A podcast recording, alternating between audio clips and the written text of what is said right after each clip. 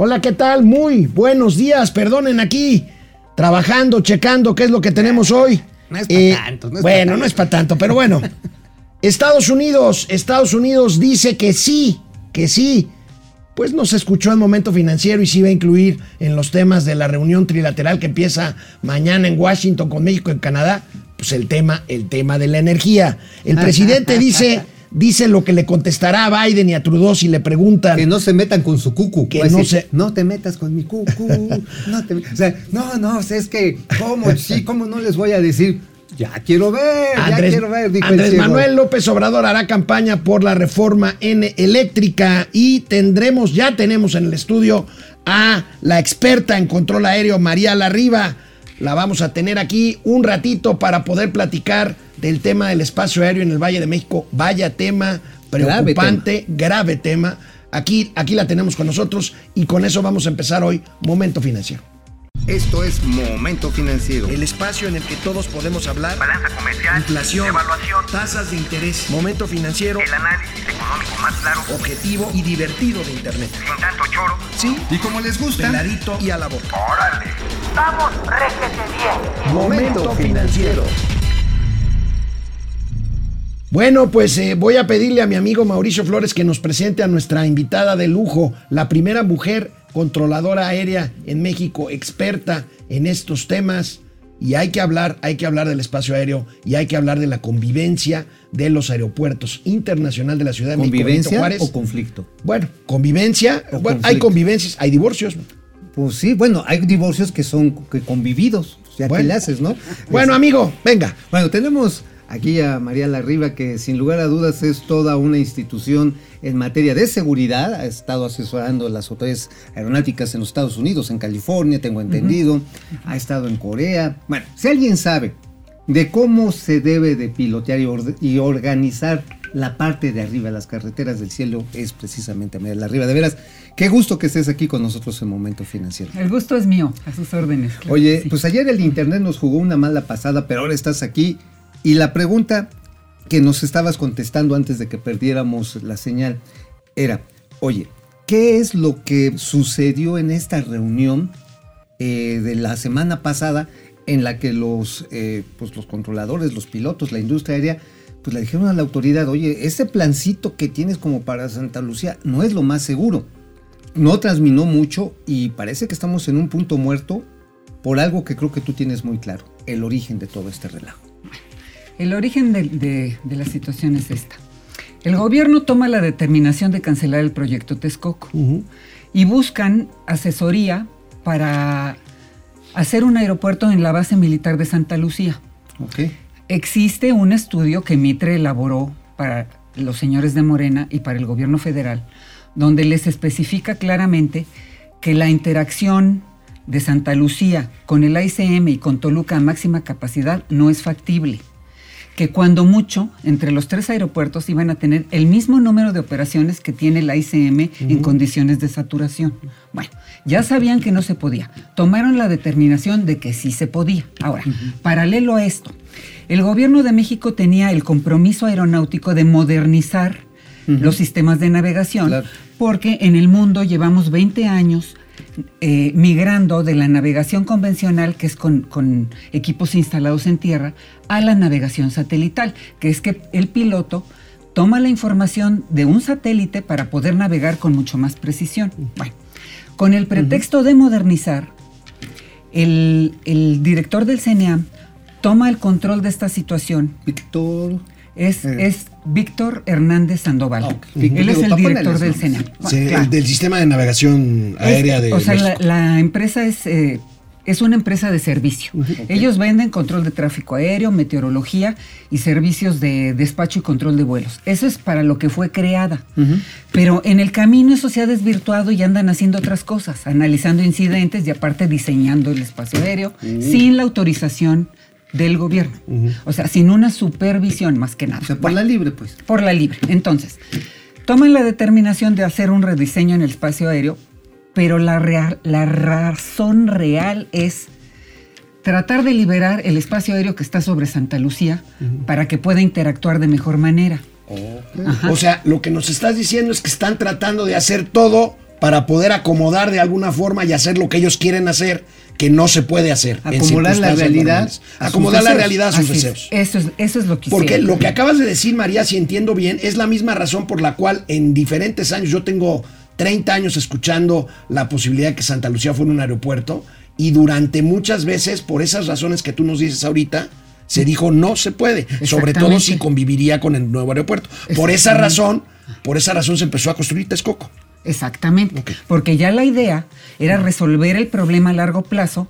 Cerramos el ICM, la base militar sigue funcionando y tenemos un aeropuerto para 100 años, con tres pistas simultáneas, con, con muchísimas más operaciones, con cuatro o cinco veces las que tenemos actualmente. Bueno, entonces, ellos hacen su rediseño sin ninguna supervisión y sin seguir las normas. Qué raro. La OASI tiene unas normas perfectamente establecidas y muy sencillas de entender donde dice cómo se tiene que hacer eso. Sin embargo, la, la intención de ellos es clara, alejar las aeronaves sobre el espacio aéreo de Santa Lucía, pero nunca lo logran. Nunca lo logran. ¿cómo que nunca lo logran? Nunca lo logran por esta razón. Es importante que entendamos como país que tenemos limitaciones muy fuertes para la cuestión aeronáutica en el Valle de México. Ok, hay un montón de por la cerros, ¿no? elevación, Por por la la, orografía, Por es- los volcanes. Es un valle, es una Es cazuela. un valle. De tal manera Volcánico. que el espacio estratégico para mover el tráfico, tanto de salida como de llegada, es la parte norte, no hay más. Las, las otras partes del espacio aéreo, los aviones tienen que liberar ciertas altitudes para navegar hacia allá. Sur nos estamos refiriendo al Ajusco, nos estamos En refiriendo el al Nevado de Toluca, Toluca. todo el oeste está lleno de cerros. El sur también tiene cerros y el sureste pues tienen eh, el, el, este, La- el la- Popo, el Isla y además ahí hay un área prohibida porque es un volcán activo. Ah, y sí, luego el pues sí. este, a 15 millas, ya tenemos, empieza la sierra que nos lleva hacia Veracruz, también es el, ese lugar es orográficamente elevado. Entonces, ¿cuál es el espacio benigno? El norte. norte. ¿Dónde está Santa Lucía? En el norte. norte. Bueno, entonces, hacen sus llegadas, prometen. ¿Qué prometen? Bueno, según ellos, con el sistema de navegación satelital iban a resolver todo. Eso es una mentira. No es cierto. Eso sirve solamente para navegar con más precisión. Oye, yo escuché. Pero eso no ayuda a la interacción. colegas, y perdón que vaya a quemar a algunos de ellos si se me va el nombre de Riva Palacio, por ejemplo. Ay, perdón, Raimundo, perdón. Este, decían, es que hay una gran revolución en el espacio aéreo. Entonces no hubo ninguna revolución. No hay ninguna revolución, todo está hecho aquí, todo está, todo se sabe. La cosa es seguir las reglas de acuerdo a lo que quieres lograr, ¿no? Bueno, claro. ¿Qué ocurre? Pues que, que hacen unas llegadas, pues pégalas a los cerros y así se quedan 3, 4, 5 millas más para Santa Lucía. Pero no sirve, no sirve. El avión que despega de Santa Lucía hacia el suroeste Así le anda pegando al que quiere aterrizar en México, ahí en San No Mateo. me digas. Claro. El que despega de Santa Lucía, pues también se pega con el que despega de México. O sea, y además hay que hacer combinaciones, hay que hacer las cuatro pistas en uso, hacer ejercicios, hacer todo. Bueno, ahora, no se logró liberar Santa Lucía, pero sí se logró afectar la economía y la seguridad. La economía, ¿por qué? Bueno, porque hay rutas que tienen 40 o 50 millas de más que hay que volar. Y eso es combustible, uso del avión, Tiempo, salarios de las personas, simplemente tiempo. O sea, estás pegándole a la optimización del uso de la aeronave, porque le, est- le estás metiendo rutas más largas. Oye, María, a ver, si te entiendo bien, este, dices tú, si tú despegas hacia, hacia el sureste, hacia el suroeste desde Santa Lucía, pues chocas con la ruta tradicional antes del cambio último con que esta hubo. también? Que Ay, esta también con eh, esta, pero eh, eh, explícame, porque ahora tú dices que el sur está lleno de cerros, efectivamente, y sin embargo, ahorita estamos en el sur y ahí está pasando un avión. ¿Sí? Ahí está. Es que otra ruta, lo que Lo que no pasaba antes. Pegadito al Ajusco, ¿eh? Es que vamos por partes. El- la llegada que hicieron por el norte la pegaron a los cerros del oeste. Pero con la cantidad de tráfico que maneja el ICM, previeron que no iba a ser suficiente. Entonces diseñaron otra llegada por el sur, borraseando los cerros del sur. Es Entonces, peligroso. Muy peligroso. ¿Qué ocurre? Antes un avión. Se caen, como doña austeridad. Ay, sí, sí, sí, claro. Antes, por ejemplo, un avión que venía de Guadalajara vo- volaba de Guadalajara directo a San Mateo y hacía la llegada. Sí, sí, sí. ¿Se Por- acuerdan por de el- eso? por el Ahora de poniente. Guadalajara vuela a Uruapan, vuela al sur de Toluca, vuela al sur de Cuernavaca y entonces entra en esa ruta que diseñaron por el sur. O sea, se Pero es- pasa todo lo largo bordeando la ciudad para entrar por el sur. para entrar por el sur. Y entonces ellos pues ya tienen dos rutas para entrar al, al Aeropuerto Internacional de la Ciudad de México. Pero las dos adolecen del mismo error, estar pegadas a los cerros. El volar tan cerca de la orografía tiene riesgos. Tiene riesgos altimétricos, o sea, puede haber afectación de la información de altitud que hay a bordo del avión. Hay mucha turbulencia y además reduce la capacidad del piloto de desviarse en caso de mal tiempo. Y también el controlador, si tiene algún problema de separación entre el tráfico, no los puede mover porque la, la orografía no le permite sacar a las Tiene que aeronaves casi, de ahí. casi perfecto uno tras otro para Exactamente. que o sea, no hay Tienes que de medir antes de que entren a la llegada que quepan. Y la verdad es que este rediseño se hizo para unas condiciones ideales que en México no existen. Como si no existiera el popo, como ni si el no Ixtla, existiera ni, ni la elevación, ni el y pico además, del águila en el Ajusco. y además el mal tiempo. Ni En la México- Sierra de las Cruces. Así es, así es. Oye, y para colmo tienes el Cerro de Paula ahí en el aeropuerto de Santa Lucía. Para colmo, el que es muy chiquito, pero ahí Claro, lo tienes. Pero no es la única obstrucción. O sea, hace 30 años que sabemos que Santa Lucía tiene limitaciones para aproximaciones de precisión. Eso ya se sabe, ya fue estudiado, ya es una situación que toda la gente que sabe de aviación conoce. Ahora, ¿qué se puede hacer? Bueno, hicieron, hicieron su diseño. Hay ingenieros aeronáuticos en CENIAM, les dijeron, oye, no caben ni aproximaciones de precisión, ni simultáneas, y Santa Lucía tiene otro, otro agravante.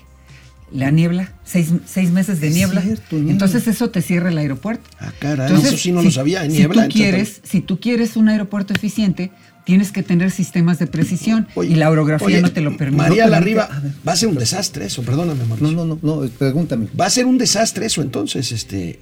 Lo, eh, lo que tiene que pasar es esto. Mira, tienen ellos que tocar fondo en la realidad. ¿Cuál es la realidad? Bueno, pues que no puede haber aproximaciones de precisión, que no puede haber aproximaciones simultáneas y que no hay operación simultánea con el ICM. Entonces, dejar que Santa Lucía vaya creciendo, si quieren invertir y perder dinero, que lo hagan, Lo y va a ya. empezar a tener un volumen de operaciones, pero muy reducido.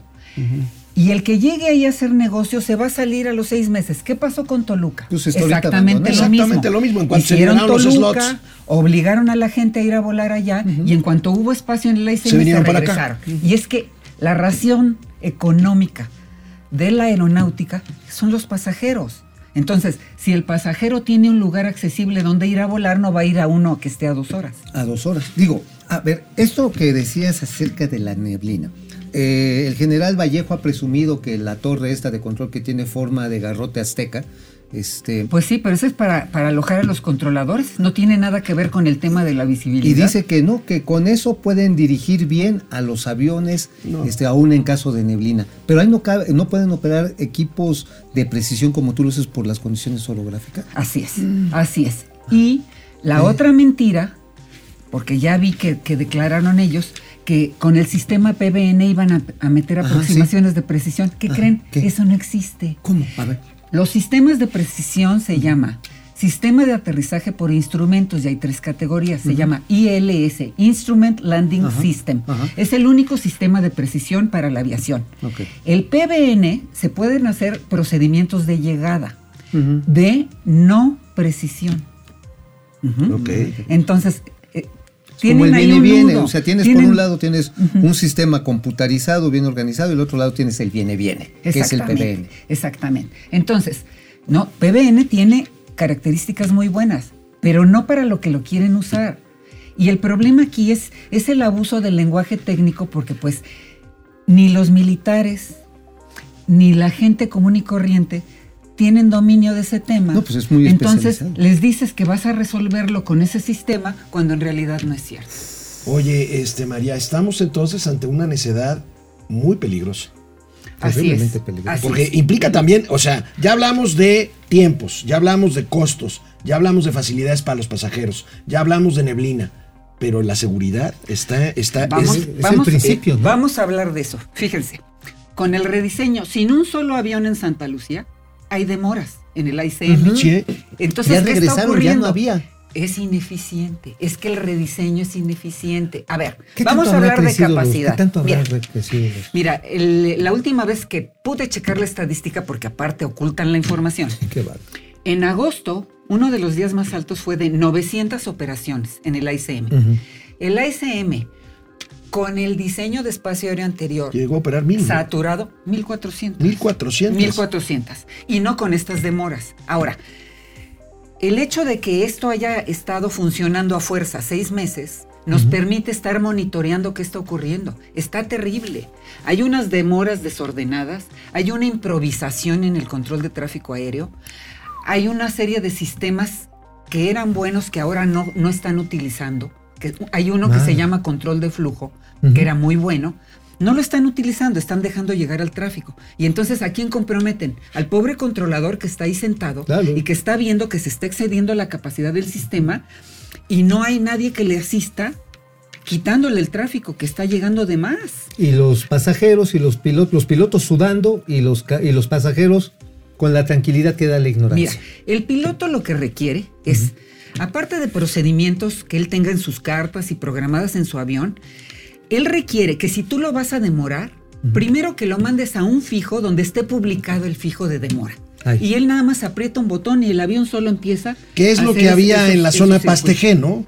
Que te daban. Que, que- que Eso podía estar dando vueltas. patrón de espera. Patrón de espera. Bueno, el patrón de espera bueno. era Pastegé, ¿no? Este, Pero hay en muchos lados. O sea, tú los, los diseñas en base a la capacidad de tu sistema. Los a Ajá, O sea, yo primero tengo que determinar, a ver, ¿aquí cuántos aviones caben? Pues caben 8 cada 15 minutos. Bueno, necesito un asistente que sea el, el controlador de flujo, que se encargue de que solo lleguen 8. Y el 9 que está esperando en Oaxaca para despegar, ahí lo dejas hasta que quepa. Eso se llama sistema de control de flujo. Eso en este rediseño no lo están utilizando. Y por eso el el límite de la capacidad lo está determinando el controlador que está ahí sentado. y eso es muy peligroso. Regresé de Lázaro Cárdenas precisamente el viernes pasado y el avión tardó hora y media en despegar porque lo anunciaban. Hay saturación en el espacio aéreo de la Ciudad de México, no nos dejan. Eso a- habrá que decirlo, no es algo nuevo, pero se ha Agravado. acentuado con el cambio de el diseño del espacio gráfico. No, lo que ocurre es esto. Ese es un método seguro.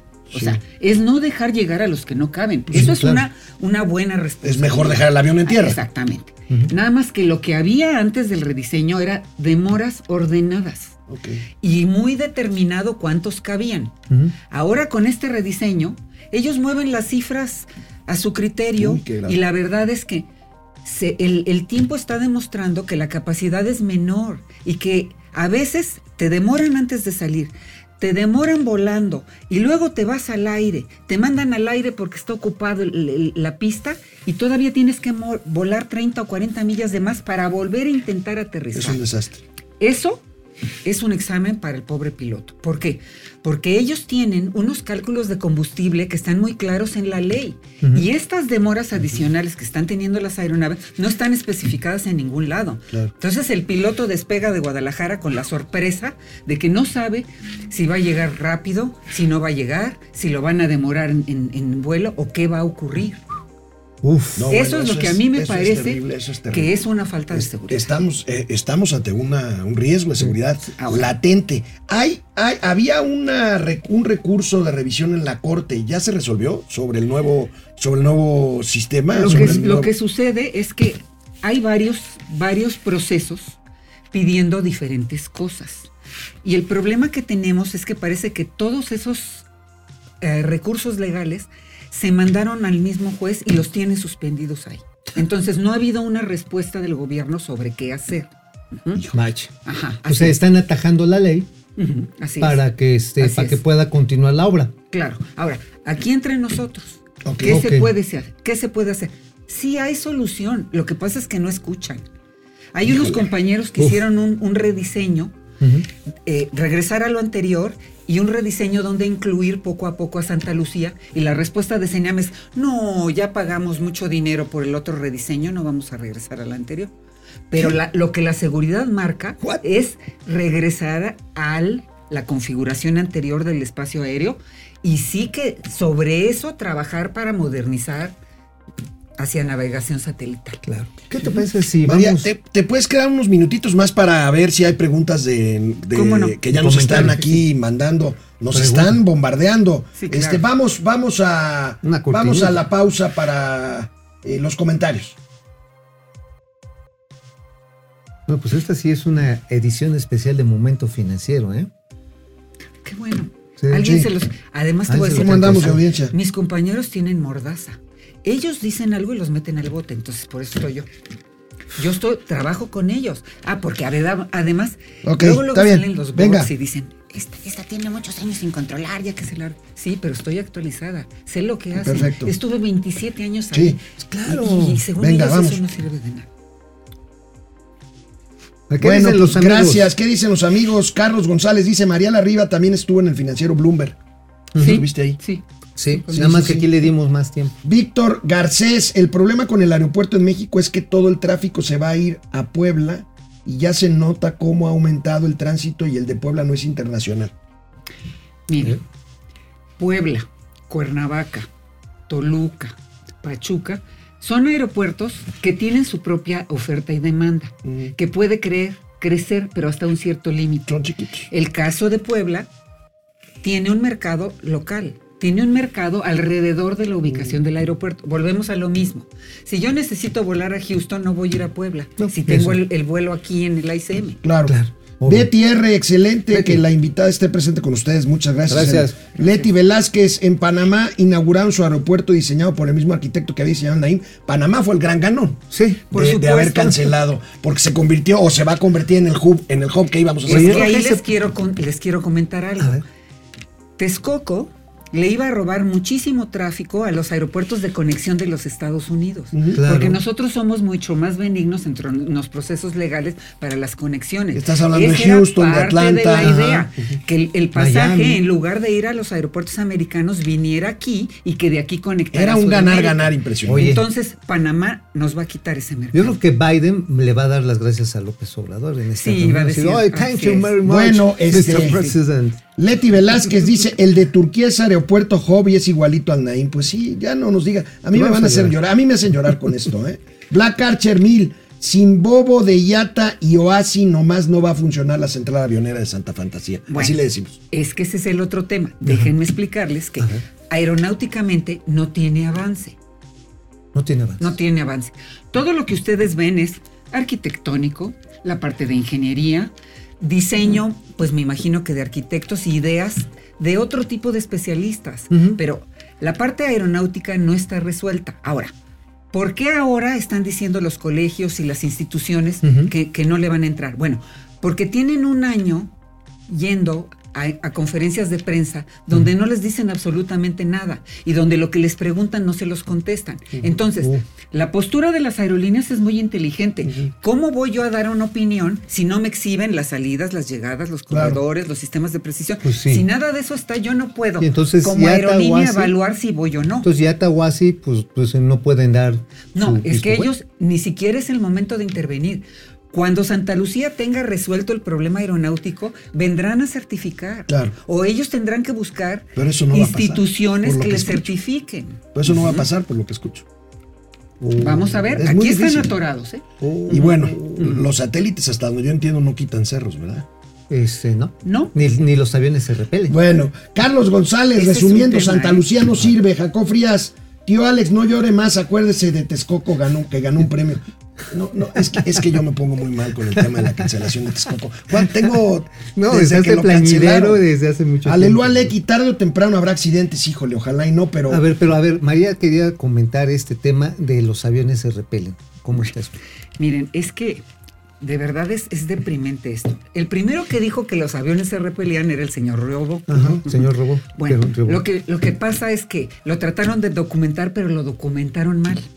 O sea, hay un sistema a bordo del avión que es el último recurso para que no choques. El último. El último.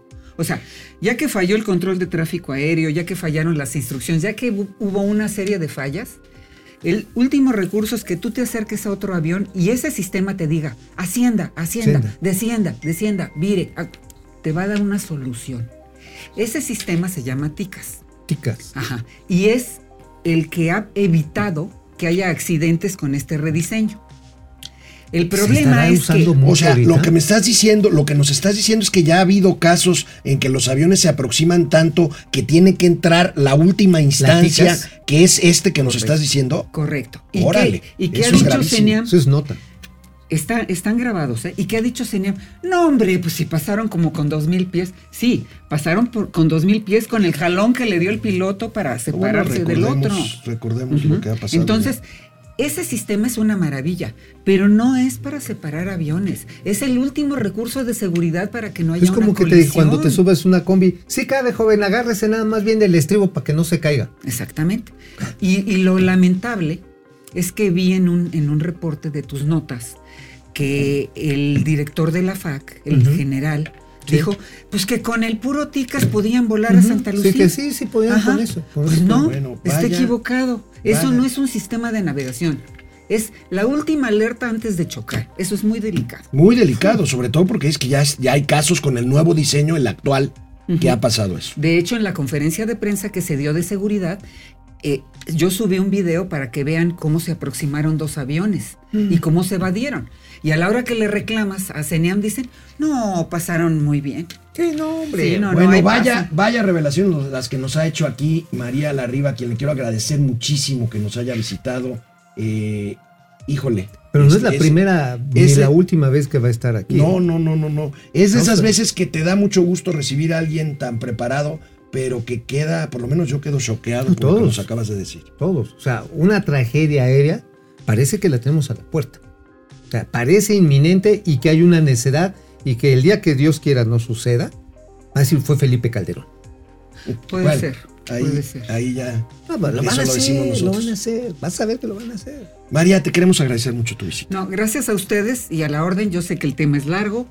Y lo importante es, es No, pero vamos a que la gente comprenda qué está ocurriendo y que sí hay soluciones. Es una necedad. Es una necedad. No, y ¿Cuál es la solución? La las- solución es, número uno, regresar al diseño de espacio aéreo anterior. Número dos, Reconstruir a partir de ahí. reconstruir a partir, Partir de de ahí, ahí. diseñar procedimientos de precisión. Número tres, si Santa Lucía cumple con los requerimientos aeronáuticos y logra la certificación, empezar a hacer estudios y modificaciones y hacerle unos corredores diferentes a Santa Lucía por el norte. Ok. Pero no se habrá solucionado la saturación del espacio aéreo a largo plazo. Ah, no. Claro que no. Esta es una solución para seguridad. ¿Qué va a De pasar? seguridad. Sí, Operación condicionada. Eso es lo que va a ocurrir. Tienes que tener que darle preferencia a uno y demorar a los otros. Voy a ser alburero. Aún no lo acostumbro a hacer frente a las damas. Pero esto va a ser un parche para Santa Lucía. Gracias, María. Gracias a ustedes. Gracias, María. Volvemos a los temas eh, de todos los días, pero yo creo que era importante dedicarle un buen tiempo al tema del espacio aéreo de la Ciudad de México. Regresamos. Y vamos a los gatelazos. Bueno, pues vaya revelaciones las que nos hizo María Así en es. este espacio. eh, preocupantes, amigo, preocupantes. Nosotros ya, de algún modo, pues allá la limón habíamos comentado algo, pero pues aquí nos trae datos, Un términos, un experto. Ajá, ahora sí que tras advertencia no hay engaño, sí hay un peligro latente. Hay que regresar al diseño anterior del espacio aéreo para a partir de ahí, si quieren, si insisten en el capricho, en la necedad de Santa Lucía, a partir del anterior espacio, de, perdón, diseño de eh, vuelo en el Valle de México, a partir de ahí reconstruir ya con la Y te voy a hacer eh, llorar. figura. No, no, no, no. No, te- ándale, déjate, suelta la lagrimita. A ver. Sí, pues digo, finalmente no se habrá resuelto el problema del espacio No se habrá- no ni se de la saturación. Bueno.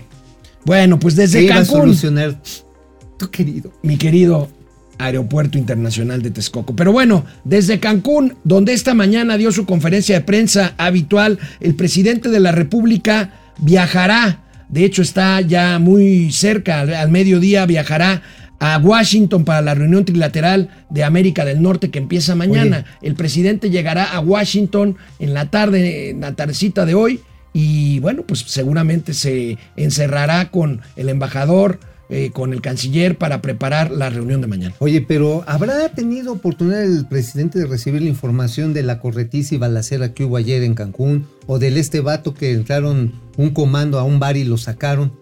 Supongo, esperaría que sí, porque el general secretario anunció allá en Cancún la puesta en marcha de una división especial de la Guardia Nacional Turística. Sí, hoy, hoy lo anunció. Ah, en la mañana. 1800 y pico de, de elementos Pero la neta, la neta, si no hay un trabajo de inteligencia, podrán poner a 10 mil. Lo único que van a hacer es pasearse en las calles. Necesitas un trabajo de inteligencia para detectar dónde están los malos. Ya ven que Estados Unidos, más bien, ya ven que Andrés Manuel López Obrador, como negó lo de las vacunas, como López Gatel negó lo del cubrebocas, en fin, había negado de que estuviera en la agenda de la reunión bilateral con Estados Unidos o en la trilateral también con Canadá el tema de la reforma energética o eléctrica. Aquí les dijimos, ¿qué creen? Pues sí va a estar. Y sí, sí va a estar. Ahí Así lo, dijeron, así lo dijeron los Estados Unidos, según esta nota eh, que trae eh, reforma, está por supuesto en la agenda, Uy. incluye la cumbre el tema energético y cómo no lo va a incluir, amigo, si hay negocios millonarios de por medio Oye. y el tema eléctrico pasa por cualquier elemento industrial.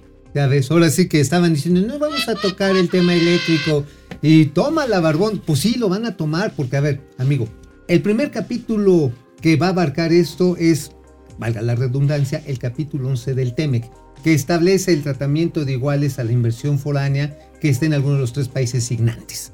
En otras, en otras palabras, una empresa mexicana recibe trato nacional en Estados Unidos y una estadounidense recibe un trato nacional, como si estuviera en Estados Unidos, en México. Si quitas cualquiera de estos, entras en flagrante violación al TEMEC y hay un billón de dólares y no son las aportaciones del bienestar precisamente que quiere hacer López Obrador, que están en juego de inversiones estadounidenses en el país. El presidente no se sale de su guion y dice que no está incluido, pero si le llegan a preguntar, ¿Qué va a esto es lo que les va a ¿Qué van a contestar. decir? No, no está, pero si sale eh, la conversación, pues también lo tratamos. Explicarle al primer ministro Trudeau, al presidente Biden, por qué queremos fortalecer la Comisión Federal de Electricidad. Es muy sencillo. Lo que queremos es que no aumente el precio de la luz y que este se termine con los abusos de las empresas particulares, sobre todo de las empresas extranjeras, y en especial, lo voy a decir, de las empresas españolas, que nos veían como tierra de conquista y tenían hasta de empleados a los expresidentes de México.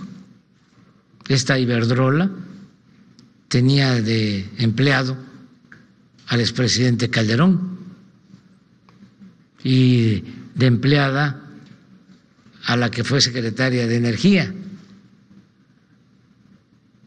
Y por eso hacían y deshacían, pero eso ya se terminó, a robar a otra parte. Entonces, ¿ustedes creen que me va a costar trabajo decirle esto al presidente Biden o al primer ministro Trudeau? Pues no. Ni modo que ellos estén este, a favor o protejan a corruptos. Ellos son gentes este, íntegras que defienden los intereses de sus pueblos, como lo hacemos nosotros en México. Oye, ya Oye. Tengo, tengo, tengo la respuesta oficial del gobierno de Justin Trudeau y de Joe Biden. Pues se van a reír. Esto hubiera aplicado como gatelazo, ¿no? Claro, pero... Esto, hubiera clavado como, este, Como funcionado como gatelazo. Oye, ¿te imaginas, Mr. President? Este, no, no deje que nos roben los españoles. Ajá, y pues díganle a los españoles a mí qué carajos me viene a reclamar. Oye, pero además, no queremos que nos suba más la luz.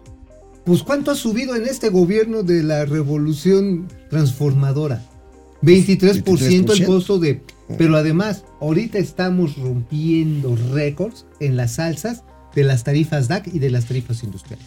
Bueno, pues vamos a ver, los empresarios de los tres países salieron ayer, las tres cámaras de comercio, eh, México, Canadá, Estados Unidos, salieron a pedirle a sus gobiernos que respeten, que respeten los acuerdos del TEMEC. Es algo que- tan difícil de está. entender, amigo. Es algo tan difícil de entender. ¿Con esto qué quieren decir? Pues que hay quien los está... Ahora, no nada más México, está el tema, por ejemplo, de los componentes de autos eléctricos en Estados Unidos. O los autos eh, eléctricos que Estados Unidos nada más quiere y, subsidiar. a y- los y México allá. ya protestó con toda la razón. Ajá, pero bueno, aquí el tema fundamental es el tema eléctrico. Ah, bueno, ese es uno. pero está también el otro, el migratorio. El migratorio. El migratorio, porque a ver, el presidente dice, les voy a dar de nalgadas a los pinches legisladores que se le atraviesen a Joe Biden eh, y voten en contra de la, de, este, de, de la reforma migratoria. Yo creo que están bien preocupados los demócratas y los republicanos porque los vayan a exhibir en la mañanera. Pero se va a meter en un berenjenal Horrible. porque si los legisladores de los Estados Unidos son bien pleiteros y lo van a agarrar de piñatita. Bueno, no me lo van a creer, pero el presidente dijo que va a exhibir a los legisladores. A ver, ¿cómo lo dijo? A los legisladores, no lo tenemos, pero No, va, güey. va a exhibir a los legisladores americanos que no estén de acuerdo. Ah, mira, pues también deben estar muertos de la risa. Deben estar. oh, Amigo, sí. y es que el 84% de las exportaciones mexicanas tienen destino final en América del Norte y sus socios, y el 46% de las importaciones viene de allá. Oye. Ahí tenemos cuánto vale el comercio. Oye. ya lo hemos dicho, 500 mil millones de Pero dólares. mira, yo creo que aquí hay una, una razón escondida. A ver. Va a ir y le va a pegar al avispero de los demócratas y los republicanos a los congresistas, ¿no? Y después obviamente le van a responder, va a hacer una acción de intromisión en política exterior que él dice que no hace.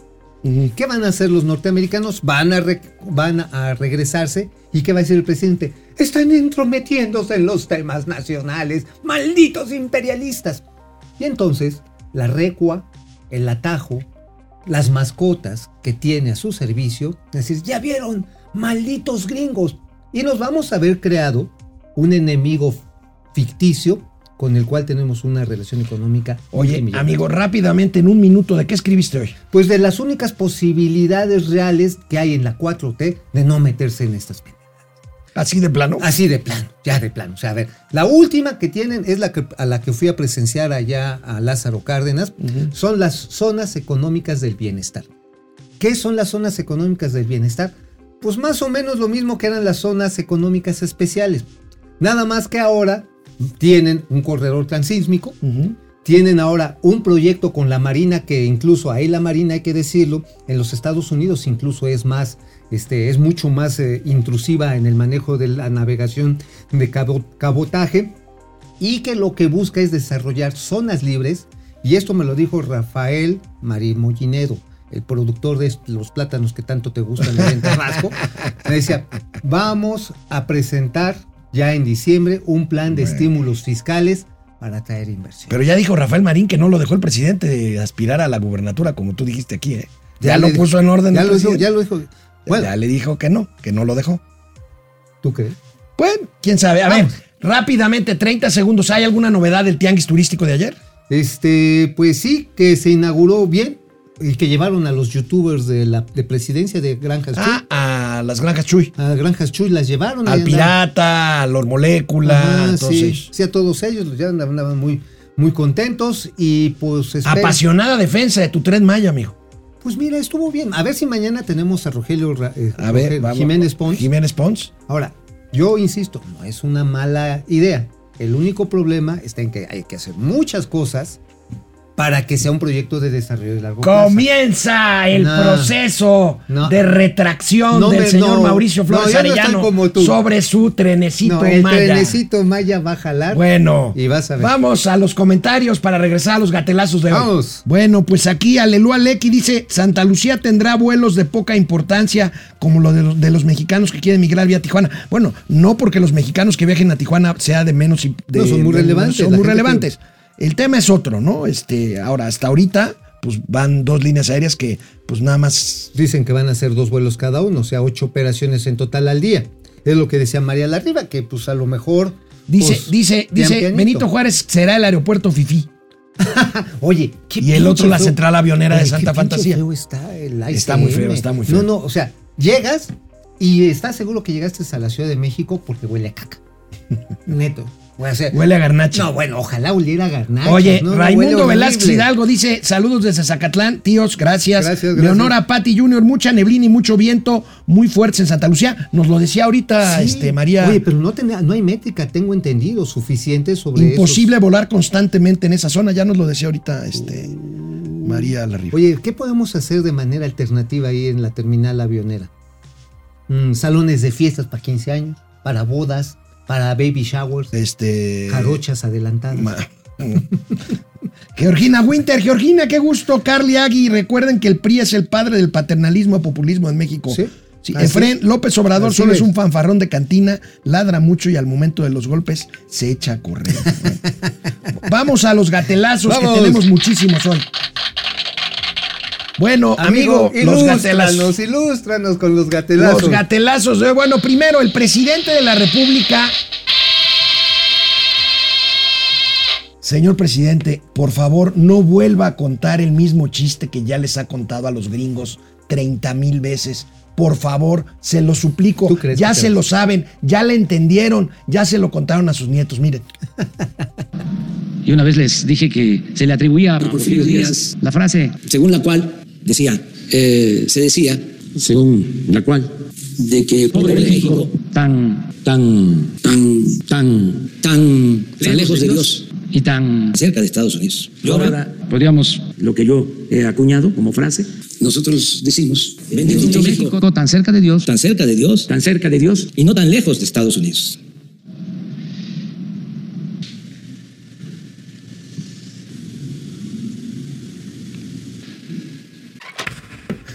Oye, amigo. Por favor. A ver, a ver, a ver. Por favor. ¿No le puedes llevar un manual de cómo hacer chistes para tus reuniones con amistades y amigos y familiares? Hay un manual para hacer chistes.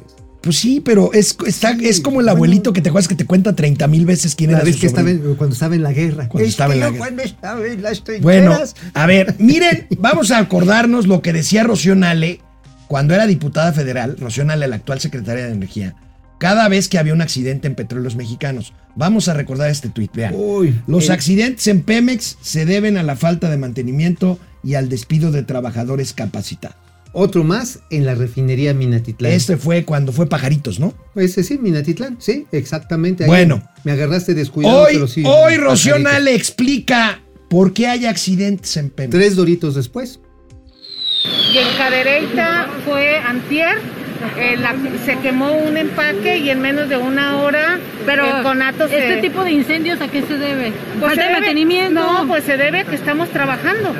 Cuando no trabajaban, cuando estaban paradas, pues no, ahorita estamos trabajando y lo primero es la seguridad para todos los trabajadores y las instalaciones. Secretaria, Está con- trabajando muy bien la gente de Pemex. Secretaria, con- daño a las personas? ¿Cómo ¿A cuáles personas? A las personas que se han visto afectadas. No, ninguna personas han estado afectadas. ¿Qué te puedo Oye, decir, hermano? Hay accidentes porque estamos trabajando. Oye, bueno, en, en términos cuánticos es cierto. O sea, si tú no te mueves, no te pasa nada. Si te mueves, puede ser que te pase algo. Pero si te quedas parado, probablemente te alcance una cosa. Y como una cosa es otra cosa, pintada de otra cosa, por lo tanto... No, pues bueno, estás, estás gateleando, ¿eh? pues está está bien gatele. Por eso, mira. Bueno, oigan, ahora, ahora que este, por aquí anda todavía María, María Larriba, le voy a preguntar si los pilotos de los vuelos tienen manga ancha, carta abierta para decir lo que se les pegue la gana. Miren nada más esta joya de Ah, lo que pasó en un cantante. vuelo, en un vuelo transatlántico de la empresa Aeroméxico. A ver, viene. Les platico por último, el largo de este avión 56 metros aprox, 56 de largo, poco más que una piscina olímpica. Ustedes lo saben, la piscina mide 50 metros. De ancho, es decir, de punta de ala izquierda a punta de ala derecha o viceversa, es lo mismo, 60 metros. El diámetro del fuselaje, es decir, donde estamos todos metidos, si gustan ustedes medirlo, su diámetro del tubo donde estamos todos es de aprox 6 metros y aquí cabemos todos cómodamente. Espero que hayan puesto atención porque más adelante haré preguntas al azar para ver quién puso y quién no puso atención. Dicho todo lo anterior, ahora sí, duerman, duerman ustedes como angelitos. Si usted, por alguna causa, razón, preocupación, la emoción de saber que nuestro compatriota Checo Pérez quedó en cuarto lugar en el premio de Brasil, y bueno, y también el holandés Verstappen, segundo lugar, en fin, ahí vamos, ahí vamos. Si por todo ello no puede conciliar el sueño, bueno, pues me avisa y yo con mucho gusto les he de cantar una bella, una hermosa canción de cuna, que dice así. Duérmanse niños, duérmanse ya. Ciertamente en ustedes, este canto muy feo, y sí, lo confirmo, pero con mucho cariño y sentimiento para todos ustedes. Hoy vuelo tengamos todos. Oye, Oye, qué onda, eh, Mira, con este piloto. Yo quisiera eh. pensar que es un hombre feliz que iba disfrutando su trabajo Pues sí. y no que se le había zafado un tornillo. o sea. Bueno, pues ahí está. Hoy es miércoles de quién es quién en las mentiras. ¿Y qué dijo la Vilchis, Y la? Vilchis fue hasta Mérida. Madre mía. Y ni siquiera puede leer una cantidad bien. A ver, por favor.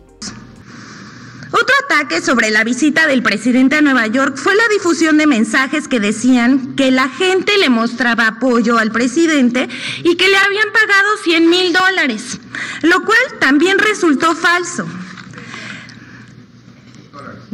Perdón, 100 mil, eh, 100 dólares, perdón. Eh, la siguiente, por favor. Oye, Bueno, pues ahí. respuesta equivocada, señora Vilchis. Oye, ¿sabes cuál es la nota? Que ¿Cuál? ya se depiló las cejas.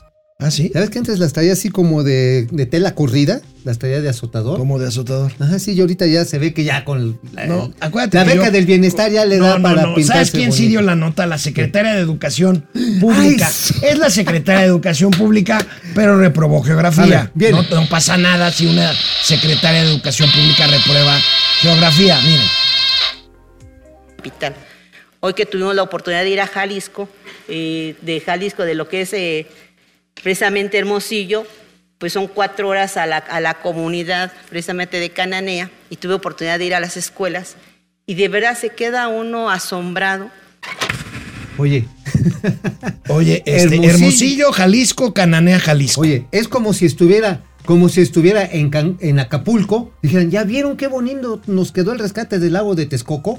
O que estuviera en la terminal de Atocha, allá en Madrid. Y dijera, ¿ya ven qué chido está corriendo el tren Maya? Oye, Cananea, Jalisco y Hermosillo, Jalisco. ¿Qué Ay, tal, eh? maestra Delfina, por favor. O sea, neta, neta, eso es de primaria. La cuarta trastornación. Bueno, este, hablando de la escuelita, hablando de educación pública, veamos cómo juegan a la escuelita precisamente en el salón de clases de Palacio Nacional, ahí en el patio central. A ver, a ver. Los diputados morenistas que aprobaron el presupuesto y que fueron. Se fueron felicitados por el presidente de la República, pues se pusieron a jugar a la escuelita. A ver, viene, viene los alumnos. ¿A poco no es una dicha enorme estar ayudando al prójimo, ayudando al pueblo? ¿Hay algo más importante que eso? Me, me. Por eso nos da muchísimo gusto que estén aquí y que este, hayan mantenido una actitud consecuente. Son, son los mismos diputados que pidieron un receso en la sesión de la Cámara de y Diputados. también estaba el papá para de Checo Pérez. para cantar las mañanitas. Y comiéndose un pastel a mordidas. El papá de Checo Pérez. O sea, a ver, le pueden cantar las mañanitas a quien quiera. El problema es la falta de respeto a su propia investidura de un poder autónomo como es el Congreso, que son los sobrepesos o los contrapesos. Los contrapesos. Bueno, es que estos son de sobrepeso. Sí, sí, sí, son de sobrepeso. Bueno, realmente. pues amigos y amigas, espero que les haya gustado esta emisión de Momento Financiero. Nos vemos mañana. Mañana sí vamos a tener al director de Fonatur, ¿o no? Pues mira, me está por confirmar para que te quite lo gallito contra el tren Maya. No, Ah, sí, sí, a ver, ya, no. fájate, no seas... no, no, pues si ya me fajé con el secretario de Hacienda. A ver si de veras. Órale. Nos vemos mañana.